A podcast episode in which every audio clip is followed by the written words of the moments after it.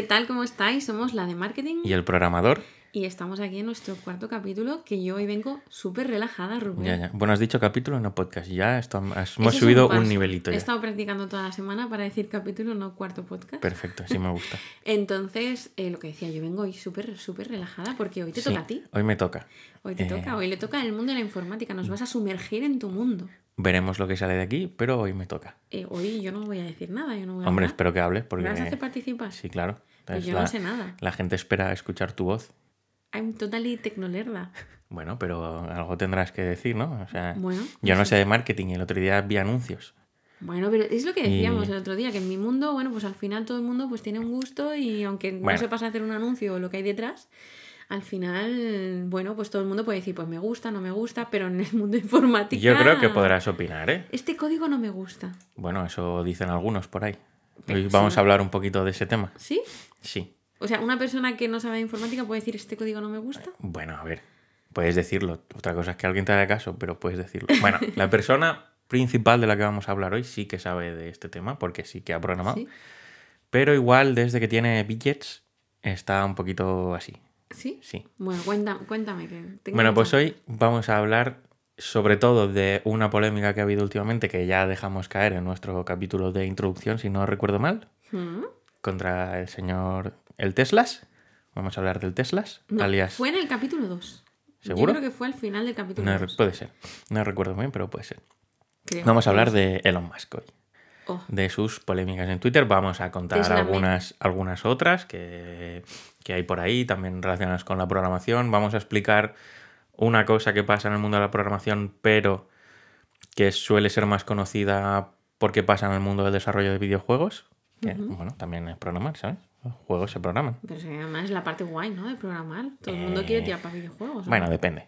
Yo creo que hay gente que cuando escucha estas cosas se le quitan las ganas. Entonces, vamos a hablar un poquito hoy de estos temas que han salido con la compra de Twitter por parte del señor Elon.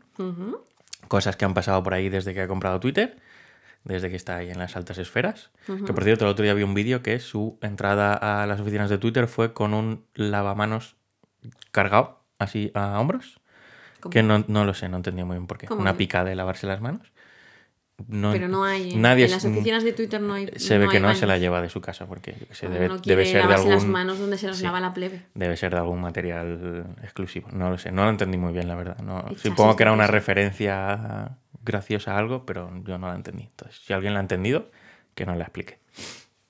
Bueno, vamos a hablar principalmente, bueno, os voy a presentar un poco por encima al señor Elon. Eh, vamos a comentar otras cositas ya aprovechando la presentación del señor Elon de gente que es famosa emprendedora del mundo informática. Contaremos algunas cositas. Mm. Y bueno, luego hablaremos un poco de las polémicas, de los temas de despidos de programadores en Twitter, un poquito lo que ha hecho y por qué. Intentaremos entenderlo y spoiler no.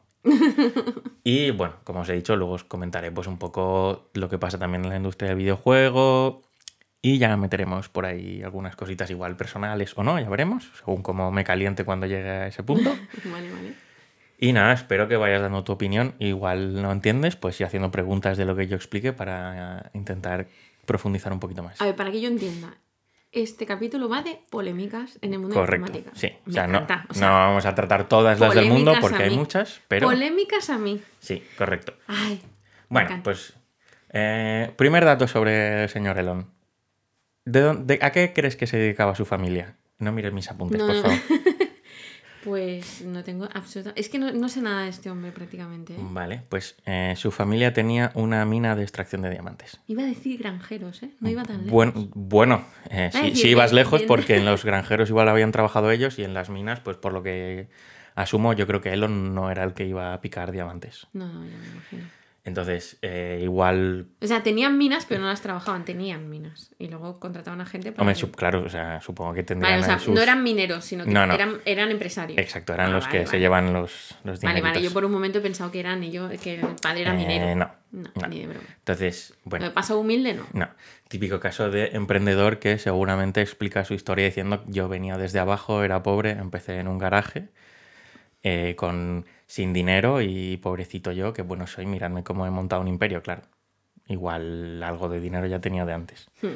Y aquí vamos a introducir aprovechando esto, vamos a hablar de... Se nota un poquito el resquemor, ¿eh? Bueno, no, vamos a hablar de tres personas que venden su historia, seguramente habrá más. He buscado otra más y no la he encontrado, no he encontrado esa información, igual estaba ahí y no la he visto. Pero vamos a hablar principalmente de tres personas que sus historias son de, ay, pobrecitos, empezaron en un garaje.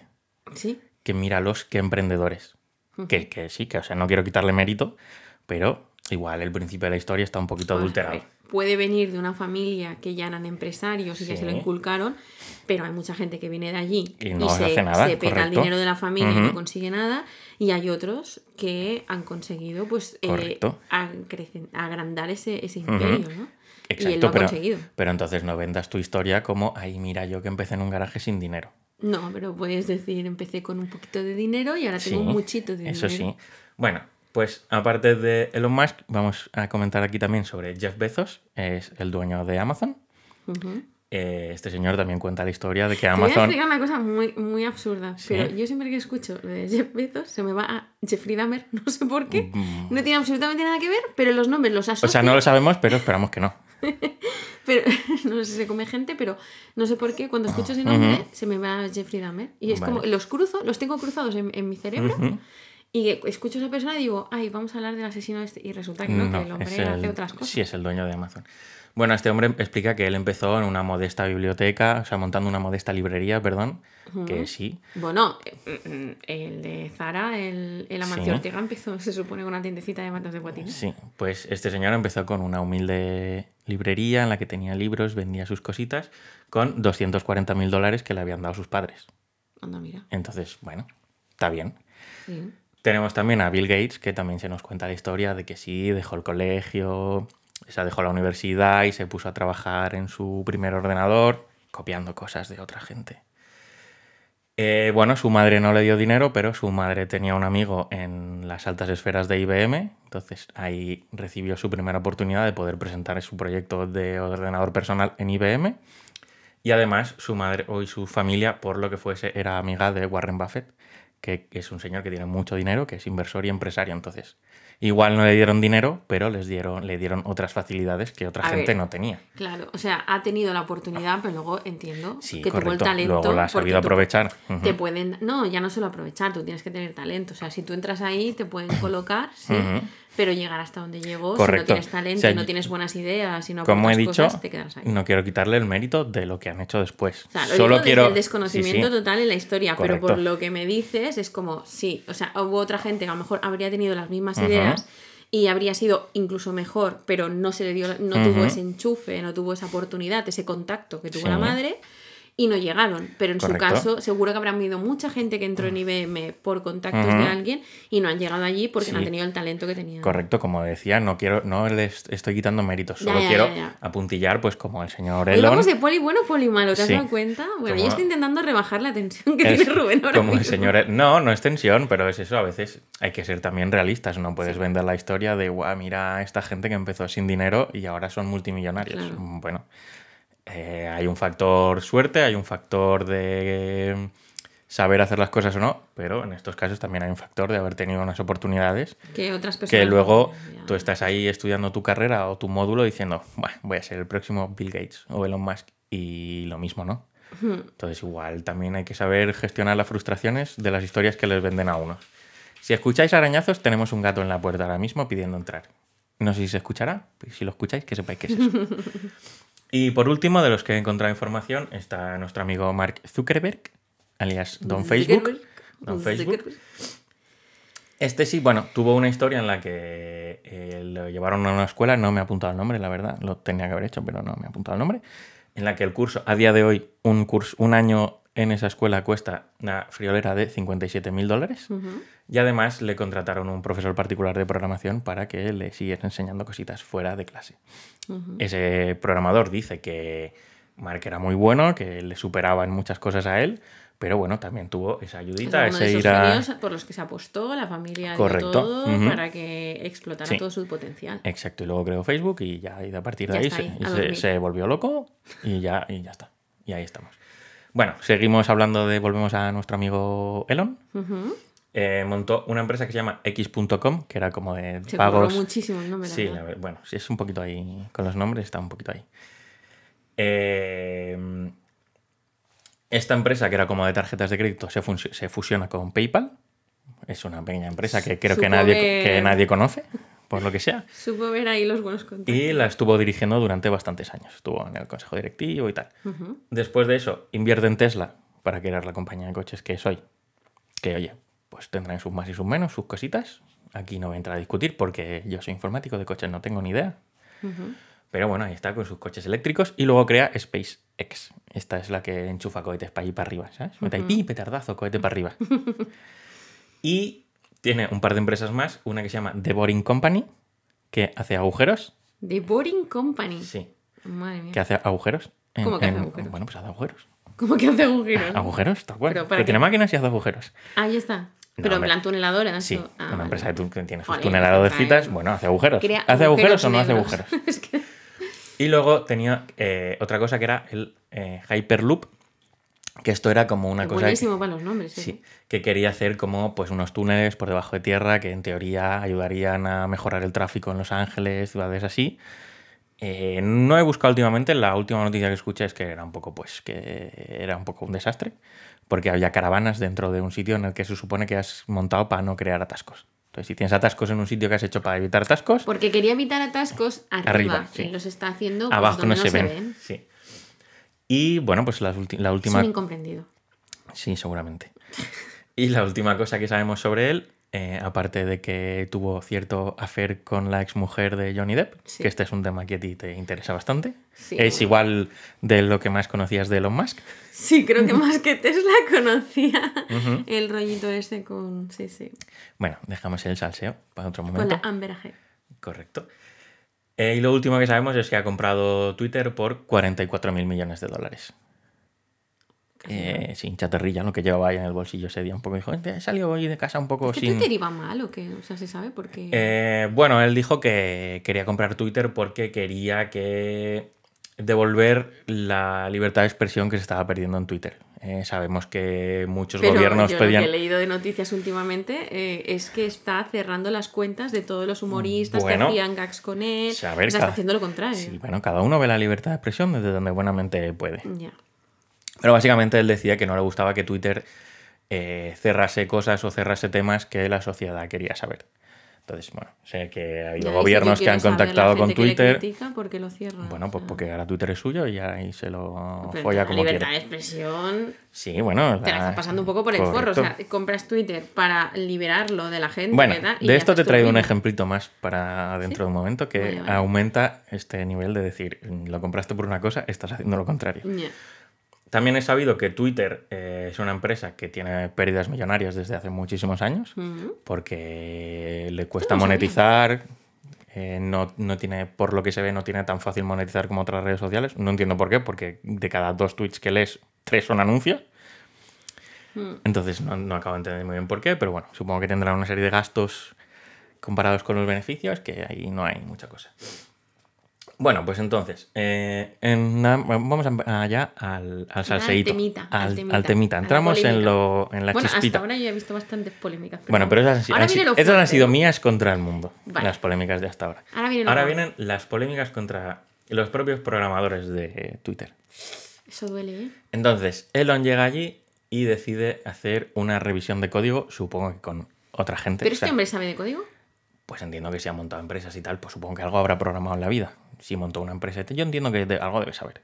No sé si será el mejor programador del O sea, mundo. tiene estudios de algo de... Pues la verdad es que no tengo ni idea, no lo sé. Pero bueno, yo supongo que ha estado, ha estado siempre muy relacionado con el mundillo de la tecnología y ha estado en IT. PayPal y Mm. tal, entonces entiendo que algunos conocimientos debe tener. Pero bueno, no lo suficientes como para cogerte una aplicación como Twitter y hacerte una revisión de código de toda la aplicación tú solo. Entendemos que ha tenido ayuda. Y ha decidido despedir a bastantes programadores cuyo código él decía que no era un buen código. ¿Cómo llegas a esto? Bueno, de hecho puede ser, o sea, puede ser que haya ciertos despidos ahí que sean por ese tema, porque hagan un código mejor o peor, que cause problemas o lo que sea, puede ser. Uy, y eso pasa. de cable.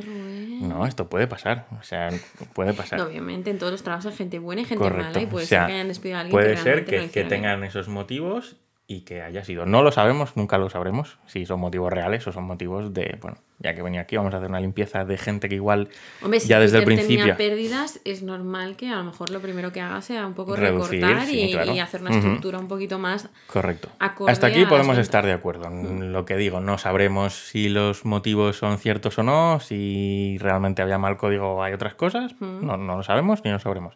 Hasta aquí no podemos criticar, porque es algo normal que puede pasar. Eh, lo que pasa es que, bueno, aparte de eso, eh, bueno, se despidi- despidió a mucha gente, muchos de los otros programadores se marcharon porque ya veían un poquito por dónde iba a venir el temario y dijeron, pues oye, yo qué sé, soy medianamente bueno, he trabajado en Twitter, entiendo que podré encontrar otro trabajo fácil, cosa que en programación, Tiene por buen suerte, currículum, ¿no? Haber estado en sí, Twitter. eh, por suerte, pues es un, un- tenemos una profesión en la que podemos cambiar de trabajo más o menos siempre que queramos. Eso es algo que envidio muchísimo a la informática. No sí. está en muchos sectores esto. No, la ¿eh? verdad es que no. una-. Hay como mucha, mucha demanda y entonces os podéis mover con bastante agilidad. Sí. Tenéis buenos sueldos. Yo creo que todos sabemos que un día esto se acabará, Sí. pero mientras lo podamos disfrutar, Yo espero que se acabe cuando ya te hayas jubilado. eh, yo también Porque yo estoy. Yo quiero retirarme y ser una mantenida, una mujer florero, no me escondo. Yo, yo- No, es mentira. La yo verdad también, es yo que también. yo necesito trabajar, pero. yo también quiero. Sí. Ah, ¿quieres retirarte Bueno. y que te mantenga yo? Sí.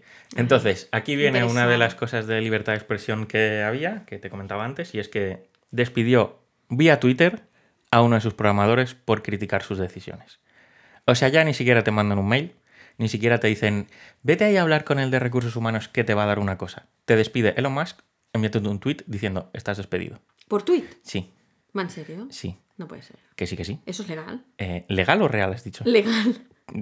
Real sí, O sea, legal ¿te no tengo ni idea, la por verdad. tweet? O sea, entiendo que te lo puede notificar, pues, bueno, te puede mandar un WhatsApp, ¿no? Vale, Pero es estás como... despedido. Es muy feo, sí. Sí, sí. Además, Es respondiendo, como recochineo, ¿no? Te despido eh, por tweet.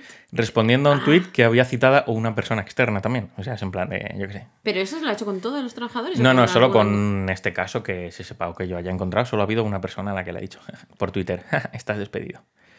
Contestando, pues lo que te digo, a otra persona. Es como si estamos hablando tú y yo y mi jefe me contesta diciendo, ah, por cierto, estás despedido.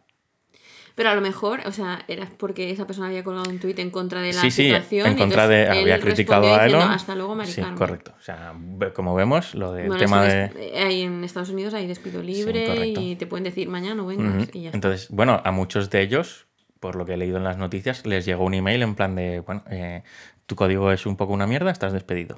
Bueno, comparado con el del tuit, la verdad Sí. es que es un Y a detalle. otros les ha llegado un email en plan de, ah, tu código está así, así, espabila o te vas a la calle. Ya. ¿Vale? Entonces, bueno, El toquecito, ¿no? sí. Llega un momento que dice, hostia, igual me estoy quedando sin programadores. Y hace un comunicado en plan de todo el que sepa desarrollar código, que quiera trabajar en Twitter, que se presente en mi oficina mañana a las 2. ¿Qué dices? Sí.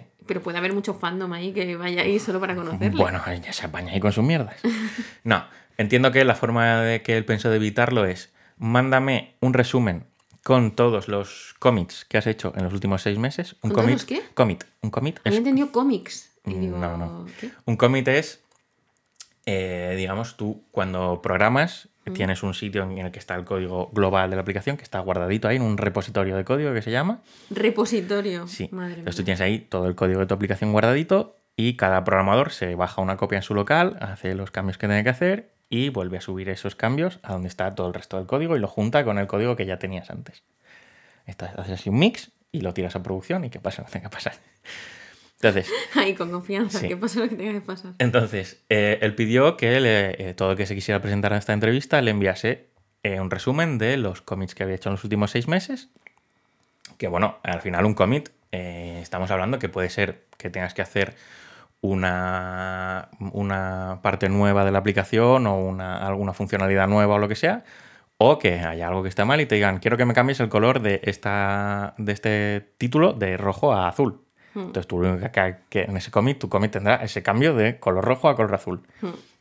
Aquí no se puede jugar nada, es el cambio que te han pedido, era eso Claro. y tú lo subes. Claro, pero si tú igual trabajas en más relacionado con el tema de diseño, con el tema de visual, de lo que tú, de lo que el usuario ve, igual tú tienes muchos cómics de esos y el, igual el señor Elon dice, "Ah, mira, este solo cambia colores, no lo quiero. Ya. Bueno, Pero Ya- una pregunta. sí. Em, ¿Cómo lo harías tú para hacer ese proceso de selección? O sea, él lo ha hecho de esta manera, que entiendo que por lo que acabas de decir no es muy fiable. Puede no tener, sí, eh, no, Entonces, ¿cómo, mm, cómo se hace un proceso de selección para una persona eh, que Mm, quiere ser programador y quieres asegurarte de que esa persona domina? Normalmente lo que se suele hacer es una prueba técnica en la que te mandan un- hacer una pequeña aplicación o una parte de una pequeña aplicación para ver cómo sería tu código. Es una cosa que tampoco es que me parezca muy justa o muy poco justa. Hay muchas formas de hacerlo. Hay empresas que lo hacen, eh, pues tú vas a hacer la entrevista en persona y allí haces la prueba de código. Ahora desde el COVID y teniendo un poco más trabajo en remoto, pues, por ejemplo, yo mi último trabajo la hice online, conectándome con la persona que me estaba haciendo la entrevista Y lo tal, y hacerlo a tiempo real persona. con esa persona, comentando pues el por qué hacías los cambios, el por qué querías Dios, que de esa forma era... ¿no? Es, es un proceso complicado, pero bueno, muchas veces también lo que, se, lo que se espera o lo que se intenta ver no es si tu código es mejor o peor, sino cómo es tu razonamiento para llegar a esas soluciones Vale. que tú crees que son mejores o peores y que las sepas defender. Ya, Yo vale. quiero hacer, yo creo que esta es la mejor forma de hacerlo por X motivo y motivo. Ujú. Y ahí la persona que te está entrevistando, pues ya decide, oye, pues el razonamiento es bueno, quizá el código no es el mejor. eh, programar siempre puedes mejorar, siempre puedes programar mejor y aprender más. A llegar a Pero cierta que lógica, recursos, que ¿no? tienes recursos, que sabes moverte, que sabes buscarte las opciones, pues tiene mucho más valor. Es una forma mucho más válida de hacerlo, a mi forma de ver, que que yo te diga en un mail, pues hice el cambio de color de rojo a verde, eh, hice una funcionalidad de eh, X, que cuando hagas una imagen de tres vueltas antes de abrirse, ahí no estás valorando realmente ni siquiera el código, solo estás haciendo un resumen de lo que has hecho. Tu código puede ser bueno O sea, o malo. La lista de tareas que te han pedido hacer y como... Y aparte de esto, pidió capturas de pantalla de tus 10 mejores líneas de código. Pero una pregunta, ¿esto es información confidencial? O sea, ¿tú estás facilitando esa información de la empresa en la que estás eh, trabajando ahora o hace un Eh, tiempo? bueno, ¿Tú pues- puedes facilitar a otra persona el código de una empresa? Seguramente no, pero bueno, como en teoría estás mandando solo una línea, mm, bueno. Pero sigue siendo igual de absurdo. O sea, tu mejor, envíame una captura de pantalla de tu mejor línea de código. ¿Con eso qué sacas? Nada. ¿Por qué? Yo qué sé. Es que no tiene ningún sentido. No hay ningún sentido en que tú me envíes una foto de tu mejor línea de código. Intentando trasladarlo a ti. Pero Porque, por ejemplo, mejor línea de código, "Ay, qué bonita me ha quedado esta. Es que es como... hay, sí, hay, hay código que es más, más fácil de entender, que puede ser más visual, menos, tal. Hay código que se puede considerar bonito dentro de muchas Yo comillas. veo escribir ahí en fondo negro sobre colorines o blanco y tal, Sí. y yo visualizo y decir, ¡ay, qué bonita me ha quedado esta frase! Es que no, bueno, es como, ay, mira este código, qué, limpito, que, que, Qué que- que limpito. cortito, que cómo hace lo que tiene que hacer y, se- y cualquier persona que lo lea y sepa un poco de programación lo puede entender, puede entender lo que hace. o sea, que sea cortito al final sí que es un valor. Eh, sí, claro, puede ser, depende Ay, de lo que estés haciendo. Habéis criticado a Elon Musk porque su- Pues- fueran cortitos y resulta que es un valor.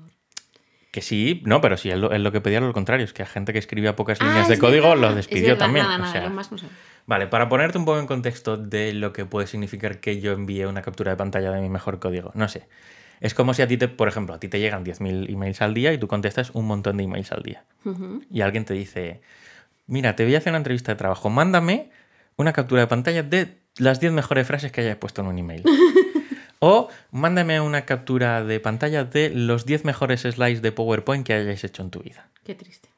Pues esto es lo que viene a haber pedido el señor Elon Musk para decidir si toda esa gente que había dicho, si sabes programar, vente a mi oficina, él dijo, vente, pero antes me mandas unas fotitos de tu código y me dices tus tareas de los últimos seis meses. Pero a ver, yo entiendo que este hombre estará asesorado por alguien. Eh, pues yo pues, eh, quiero pensar que sí, pero no sé yo si entre todos hacen uno o es la típica, el típico caso de "Fu, dile que sí al Tito Elon, que si no los siguientes que nos vamos a la calle somos nosotros. Entonces no sé muy bien ahí. Eh, bueno, entonces, eh, hay una noticia que también, bueno, el siguiente paso es enviar un mail a todo aquel que se ha quedado de programador en Twitter y decirle, eh, tienes dos opciones. O aceptas que a partir de ahora vamos a trabajar un chorrón de horas cada día, posiblemente no tengas fines de semana, o te vas a tu puta casa. Entonces, aquí viene otra de las cosas que hay en el mundo de la informática que eh, esto lo tenían puesto para comentarlo más tarde, pero lo voy a decir ahora. Los informáticos sabemos que hay otras profesiones mucho más difíciles que la nuestra, mucho más cansadas, mucho más físicas, mucho más de todo. Ahora, nosotros como cada uno va a luchar por su profesión. Y a mí que me digan que tengo que estar en una oficina o picando código 12 horas al día durante 7 días a la semana. Código, es no picar en la mina picando código. No, al final eh, es un eh, cansancio mental, no es físico, es un cansancio mental y también necesitas un poco tu desconexión y tu tiempo de ocio, obviamente. Yo entiendo que. Eh, Trabajamos pues, para vivir. La gente que trabaja en una fábrica estará físicamente mucho más puteada que yo, 100%, sin duda, no hay duda. Pero también hay gente, bueno, no sé si esto va a llevar polémica o no, yo lo suelto. igual la gente que trabaja en una fábrica o en otro sector, cuando acaba su jornada laboral, se va a su casa y no tiene que pensar o nadie le va a llamar a su casa para decirle alguna cosa, para decirle, hoy has hecho mal un no sé qué. Oye, ayer montaste un coche y hoy se le ha salido la rueda. Pues seguramente lo arreglarán y ya está. Y pues en nuestra profesión hay muchas veces que se acabar de trabajar y cerrar el portátil puede significar que de aquí a 10 minutos te llamen o a las 11 de la noche te llamen, oye, que se ha caído la web y hay que arreglar algo. O que la aplicación que hemos, la, que hemos subido hoy falla y hay que revisarlo ya porque no sé qué. Al final lo que nosotros nos quejamos o podemos protestar es por esos temas, entendiendo que hay otras profesiones que son mucho más duras que la nuestra, obviamente. Entonces, lo que aquí pedía Elon era eso, que tenías que aceptar que ibas a tener esas condiciones para trabajar en su eh, versión extrema de Twitter 2.0, así lo puso en el mail. O, mm, bueno, no, vuelvas a trabajar en Twitter nunca mm, hasta que yo me vaya, seguramente. Entonces, bueno, esto eh, llevó a que más gente se fuese de Twitter, más programas abandonas en Twitter, porque, bueno, oye, te están diciendo, igual a partir de ahora ni siquiera tienes fines de semana, ni siquiera vas a poder desconectar cuando acabes de trabajar aquí o vas a trabajar 14 mm, horas al día en la oficina. Bueno, es otra de esas medidas que dices. Mm". Eh, yo he hablado con algunos de mis jefes anteriores y mucha gente que trabaja en temas de oficinas y tal. Es muy común comentar que a partir de las seis horas de trabajo el rendimiento empieza a caer, porque nadie puede estar concentrado full ocho horas al día. es imposible. Entonces, que en vez de 8 te pidan 12 o 14, ya sabes lo que va a pasar. Cuando lleves X horas, eh, las podrás dividir como tú quieras. Igual por las mañanas eres increíble y por las tardes bajas, o igual por las mañanas. Bueno, cada uno ya sabemos que tiene sus ritmos de trabajo. Entonces ya sabes que a partir de ciertas horas trabajadas, todo lo que hagas va a ser una mierda y seguramente al día siguiente tengas que perder X horas arreglando la mierda que hiciste ayer. Y esta es otra de los, de los últimas polémicas que ha habido con nuestro amigo Elon en Twitter. De momento parece que sí se ha quedado aquí la cosa, no ha ido a más ni a menos. Entonces no sé si habrá mejor condiciones o no. Pero de momento es como están las cosas por Twitter. Esta parte me parece contraproducente porque creo que tú lo que quieres es tener en tu empresa a los mejores trabajadores posibles. Porque al final más horas no significa mejor calidad. Correcto. Y, y claro, con esas condiciones de trabajo que tú estás ofreciendo y están saliendo en todos los medios y todo el mundo sabe eh, lo que él está pidiendo, lo único que vas a conseguir es que los mejores profesionales no quieran trabajar contigo. Te va a costar porque no quieren trabajar en esas condiciones. Sí que a lo mejor habrá gente joven que esté empezando y que diga, jolín, currículum, eh, Twitter, eh, les, les, encante, pero personas ya con una experiencia y que, y que ya tienen, pues eso, expertise y todo, no van a querer no van a querer trabajar en Twitter porque no van a querer trabajar en esas condiciones, porque al final es eso, muchas veces cuando empezamos, acabamos los estudios, empezamos a trabajar, estás dispuesto a echarle mil horas porque vas motivadísimo, es tu primer trabajo. Em, eh, y estás súper implicado con la empresa y, bueno, y quieres hacer currículum, pero llega un momento en tu vida en el que tú lo que quieres es, pues, oye, trabajo porque tengo que trabajar, porque estamos en esta sociedad, pero trabajo para, luego poder vivir. Entonces no trabajo, no vivo para trabajar.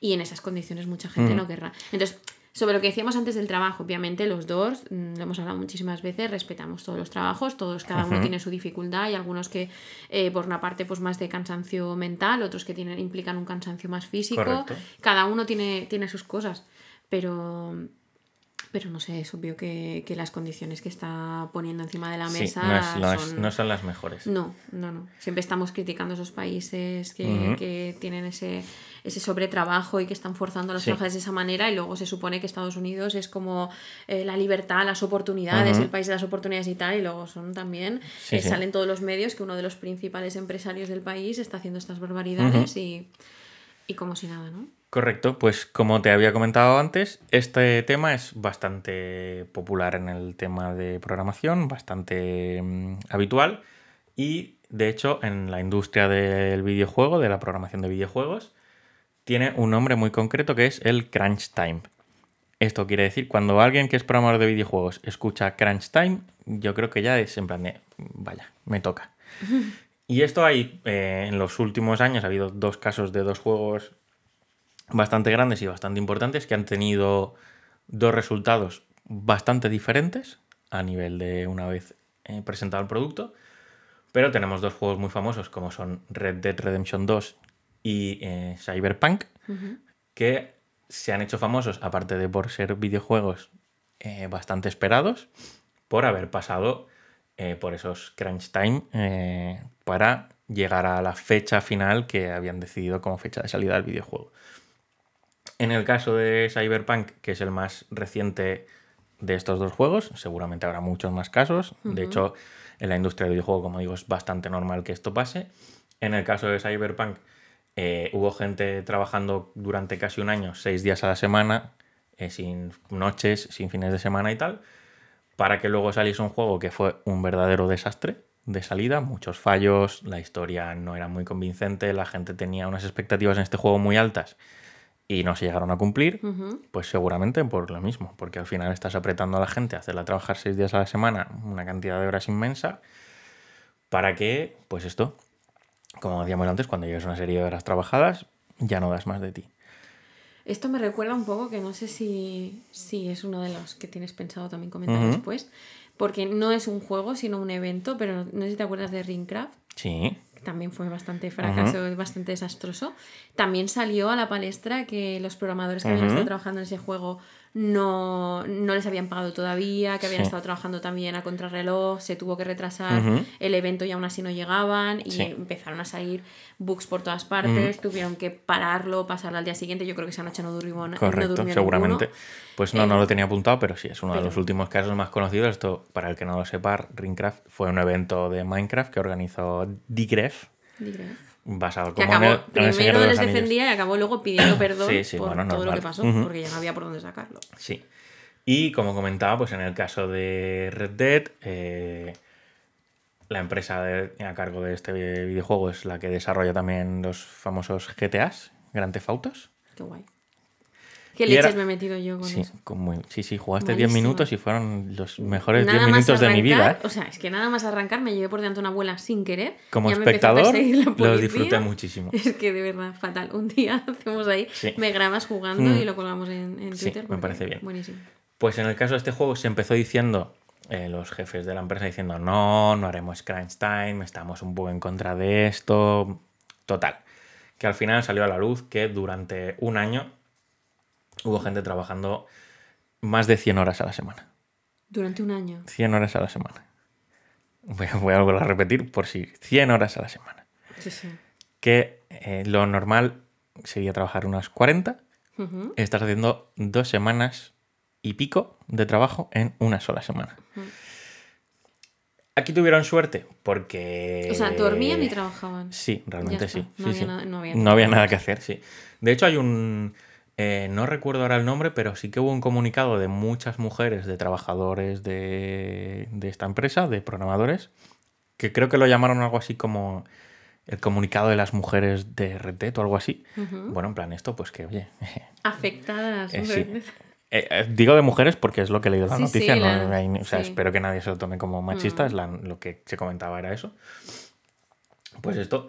Eh, tuvieron suerte porque al final realmente fue un juegazo, salió muy pulido, estaba muy bien, un juego increíble. Pero creo que no les compensó a esa gente. Pero seguramente a los trabajadores no les compensó en nada.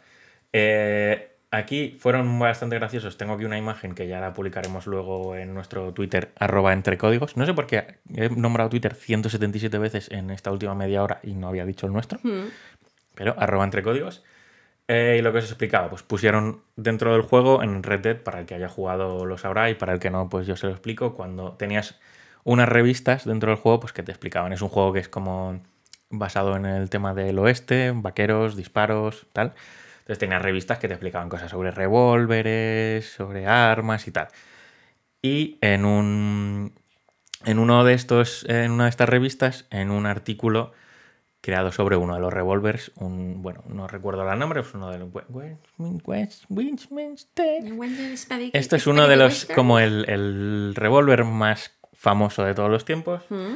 Hicieron una referencita ahí de, en nuestras fábricas trabajan sin descanso durante los siete días de la semana ah, para que puedas recibir el mejor revólver del mundo. Entonces, dejaron ahí un mensajito estas cosas son las que... Y la gente que es muy friki se lo lee todo. Correcto. Y, es la cosa, la típica cosa que pues al jefe nunca le va a llegar porque ni se va a pasar el juego seguramente, ni siquiera va... Y si se lo pasa, pues no va a mirar estas cosas.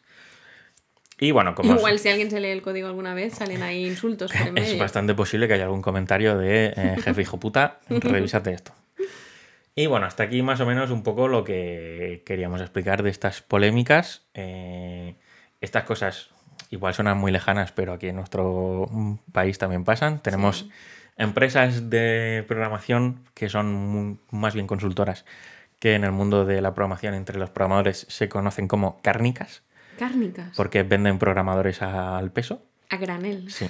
Como, bueno, pues tienes ahí a Indra, tienes Accenture, empresitas de estas que casi nadie conoce, ¿sabes? Empresas de estas muy pequeñas que tal. Hmm que, bueno, tú llegas ahí recién salido de la universidad o de tu módulo o de lo que has estudiado, te envían a un cliente diciendo que, bueno, tú eres, eh, vamos, Jesucristo, el creador de Google, tú le, enseñaste tú a, Don Google todo lo que sabe. Y esto también pues en España son las típicas empresas en las que tú vas ahí cuando sales de la carrera en plan de, voy a trabajar en Indra o en Accenture. Y no hacen más que echar horas Seguramente no aprendas prácticamente nada, pero ahí lo tienes en tu currículum, pone que has estado en Indra o en Accenture. Bueno, lo que decíamos al principio, que Viste mucho en estas empresas cuando acabas, pues tenerlas como tu primer trabajo. Hmm. Y pues más o menos hasta aquí pues, sería lo que yo quería explicar. No sé si tú quieres añadir algo más. Yo nada, yo he estado aquí de, si quieres, de oyente hoy Expresar tu opinión sobre este tema. Bueno, no sé, es que yo esto lo he vivido en, en muchos sectores. Sí, obviamente eh, no es. pero sí que es verdad que ahora mismo, pues con el tema programación y con los timings que se están poniendo, la presión que hay, pues en el caso de los videojuegos, por ejemplo, la presión que hay constante por. Por es que ya hace un año que salió la anterior edición, hay que sacarla, nos la están pidiendo y tienen que hacer correr a todo el mundo para poder sacarlo porque hay un nivel de exigencia y a lo mejor en algún momento hay que buscar la manera de parar un poco este carro, porque hay gente que se está dejando ahí lo que no se tenía que estar dejando eh, por, por, una cosa de decir, ¿no? Que no esperen más por el nuevo FIFA, que no, no sé qué. Correcto, y luego al final es contraproducente, es lo que decíamos, porque sale y sale con problemas, y luego se tiene que parar, hacer mejoras. Es mejor hacerlo con un poco más de calma, porque es que luego igualmente genera la frustración del jugador. Sí, Están jugando, empiezan a salir bugs por todas partes. Que no funcione, que no tal, al final es peor. Claro, entonces al final es mejor mm, parar, hacerlo con un poco más de calma, con más cariño y con más tiempo y que luego cuando se lance esté perfecto, casi perfecto, siempre saldrán cosas, ¿no? Pero que esté tal y la gente lo pueda disfrutar, que hacerlo así. Y obviamente yo, lo que decías al principio de todo, también lo he vivido en mi sector y mucha gente la que nos esté escuchando lo habrá vivido en el suyo de yo he visto cómo despedían a una compañera porque, llama, porque tecleaba poco. Y era una compañera que su trabajo era leerse las legislaciones de todos los países para comprobar si las fórmulas que nosotros vendíamos, exportábamos, pasaban el filtro de los ingredientes permitidos o no permitidos en cada país. Por tanto, era una persona que estaba todo el día leyendo y enviando algún email al laboratorio. Y como el jefe, el propietario de la empresa, una empresa en este caso pequeña, el propietario de la empresa no entendía del trabajo, porque era una persona que venía del mundo comercial, y no entendía de ese trabajo, la despidió porque dijo, es que no la veo coger el teléfono ni teclear. Entonces yo entiendo que le estoy pagando por nada porque está todo el día ahí leyendo. Entonces, pues esto pasa en muchos sectores. Lo que pasa es que yo entiendo que en un nivel como el de Elon Musk, yo creo que debería tener unos asesores que entiendan del tema como para no caer en estas cosas que son de, Que yo seguramente creo que los tendrá, pero bueno, también existe el miedo de a ver si le voy a llevar la contraria y me va a despedir. Sí, bueno, cada uno tiene el carácter que tiene, entonces entiendo que la gente que tiene alrededor también conoce cómo es, tendrán miedo de sus reacciones y si es capaz de despedir a un tío por Twitter por un comentario, pues ¿qué me puede hacer a mí si le voy y le digo que a lo mejor te estás equivocando, ¿no? Correcto. Bueno, pues, pues no pues sé. Hasta aquí... Escribidnos en nuestro Twitter, arroba entre códigos, qué opináis sobre el tema, si hay alguna polémica más que de la que queráis que Rubén hable y yo escuche y opine, si puedo. Eh, si tenéis algún tema más que os gustaría que toquemos y nosotros ya estamos trabajando en el próximo mm, capítulo de marketing publicidad, en el próximo capítulo de, de tema tecnológico informática. Sí. Em, y bueno, y cualquier cosita, pues nos hablamos por allí. Y nada, que gracias una vez más por escucharnos. Pues Ayer ya recibimos comentarios presionándonos. Nosotros cuando recibimos amenazas, enseguida cogemos el micro y nos ponemos a grabar. Debo decir que casualmente las amenazas siempre vienen de la misma persona. Sí. ¿Eh, Víctor? Siempre. Siempre. Pero bueno, que nos alegramos que a la gente que lo escucha le guste el podcast y que quiera más. Sí. Es lo bueno, a nosotros nos hace gracia. Sí. Y nada, eh, nos, vamos despidiendo. Y el siguiente capítulo que será de marketing, supongo. Sí, seguramente sí, será de marketing. Será pues también cositas que nos han ido pidiendo que ya veis que lo que nos pedís lo vamos haciendo. Entonces serán cositas que nos han pedido, pues iremos por allí. Sí. Y aprovecho para, vamos a felicitar la Navidad, ¿no? Que estamos en eh, Navidad. pero si todavía no hay Navidad, si es 8 ya hemos puesto el árbol. De diciembre. 8 de diciembre, esto queda un montón. Bueno, a partir del puente ya, se, ya está, el puente de diciembre ya... Pues, o sea, ¿esto quiere decir que ya no volvemos hasta después de Navidad o vamos a felicitarlas? Nos vamos a seguir viendo Navidades. Vale. Claro, pero venga, pues, tres, decimos feliz Navidad. Tres, dos, uno. ¡Feliz, ¡Feliz Navidad! Navidad! venga, venga. supernatural. bueno, como decimos, nos vemos, En, breves, en prontos, iba a decir. ¿Prontamente? Porque llevo como mucho rato hablando para lo que soy yo. Sí. Y ya la neurona hasta aquí. Sí, ha hecho, todo. Lo vamos a dejar aquí porque Rubén ya, eh, ya, ya ha hecho todo. Ha hecho todo.